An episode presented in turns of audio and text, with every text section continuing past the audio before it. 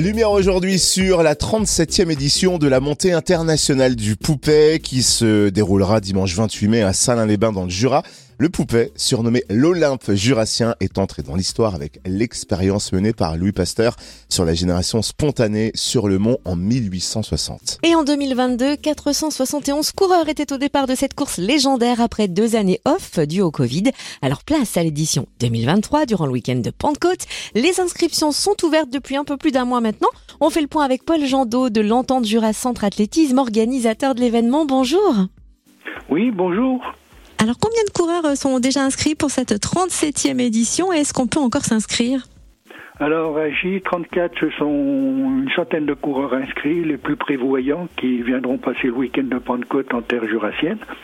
Certains viennent de Lozère, de Belgique, de Limoges, de Montauban, etc. C'est dû au challenge que nous organisons avec deux autres courses, le semi de Marvejolemande et la descente de Dinan, qu'on voit arriver des coureurs d'un peu partout. Et on peut encore s'inscrire sur votre site internet? Alors, euh, les coureurs peuvent s'inscrire par internet jusqu'au vendredi soir 26 euh, mai minuit, également par courrier à l'adresse de l'organisation. Des inscriptions sont possibles le samedi entre 17h et 19h sans majoration et à la salle des communes du pays de Salins le dimanche matin sur place entre 7h et 9h45 sur place avec majoration. Il y a bien sûr la traditionnelle montée du Mont Poupée ultra sportive, mais également deux autres parcours. Est-ce que vous pouvez nous les présenter? Alors, en plus du 17,5 km, nous avons mis en place une course de 7,5 km au départ du village d'Ivray, qui est le dixième kilomètre de la, de la grande distance. Et c'est réservé uniquement pour la catégorie cadet euh, seulement, afin que les plus jeunes goûtent au plaisir d'une grande course. Et puis euh, une randonnée de 10 km euh, qui croise euh, la course au quatrième kilomètre et finit la dernière ascension de 2 km avec les coureurs pour finir au même endroit. Le départ des randonneurs est à dès 8 heures et en départ libre. Alors vous nous disiez tout à l'heure que cette montée du poupée attire de nombreux coureurs internationaux aussi. Hein. Qui peut participer en fait? Alors euh, tous les passionnés, les passionnés de course à pied, les sportifs, hein, euh, les licenciés de la Fédération française d'athlètes en présentant leur licence fédérale, et pour les non licenciés en fournissant un certificat médical d'aptitude à la course à pied, y compris en compétition de moins d'un an. Et parmi ceux-ci, nous accueillons les athlètes de tous niveaux, français, européens et africains, qui viennent oser l'Olympe jurassien. Et pour avoir un ordre d'idée du défi à relever cette année, est-ce que vous pouvez nous rappeler qui étaient les vainqueurs l'année dernière et avec quel chrono? Alors les éditions 2020 et 2021 n'ont pu avoir euh, lieu pour cause de Covid la sortie de cette euh, période a été très difficile pour les coureurs et les organisateurs. Les athlètes dits de haut niveau ne voyageaient plus beaucoup. Cela a permis à des athlètes nationaux de se mettre en évidence.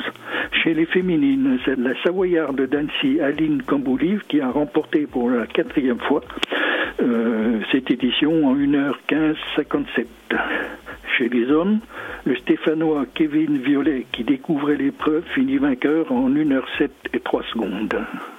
Alors évidemment, le Mont Poupée, c'est vraiment un cadre hors du commun, idéal pour prendre une grande bouffée d'oxygène. En quoi la montée du Poupée permet d'allier l'effort sportif à un moment de détente et de découverte? Alors il y a plusieurs raisons. Euh, le parcours euh, très champêtre avec la traversée de deux villages où la population vous accueille pour les ravitaillements, la vue sur la vallée de Salins et une partie de la plaine jurassienne, des pâturages, des forêts de foyards et de résineux, une dernière montée de 2 km entre 10 et 14% depuis le virage du Tour de France appelé le juge de paix, un public chaud bouillant qui vous empêche de ralentir et le grand bonheur qui vous envahit en franchissant la ligne d'arrivée et l'impression d'avoir réalisé un exploit, votre exploit.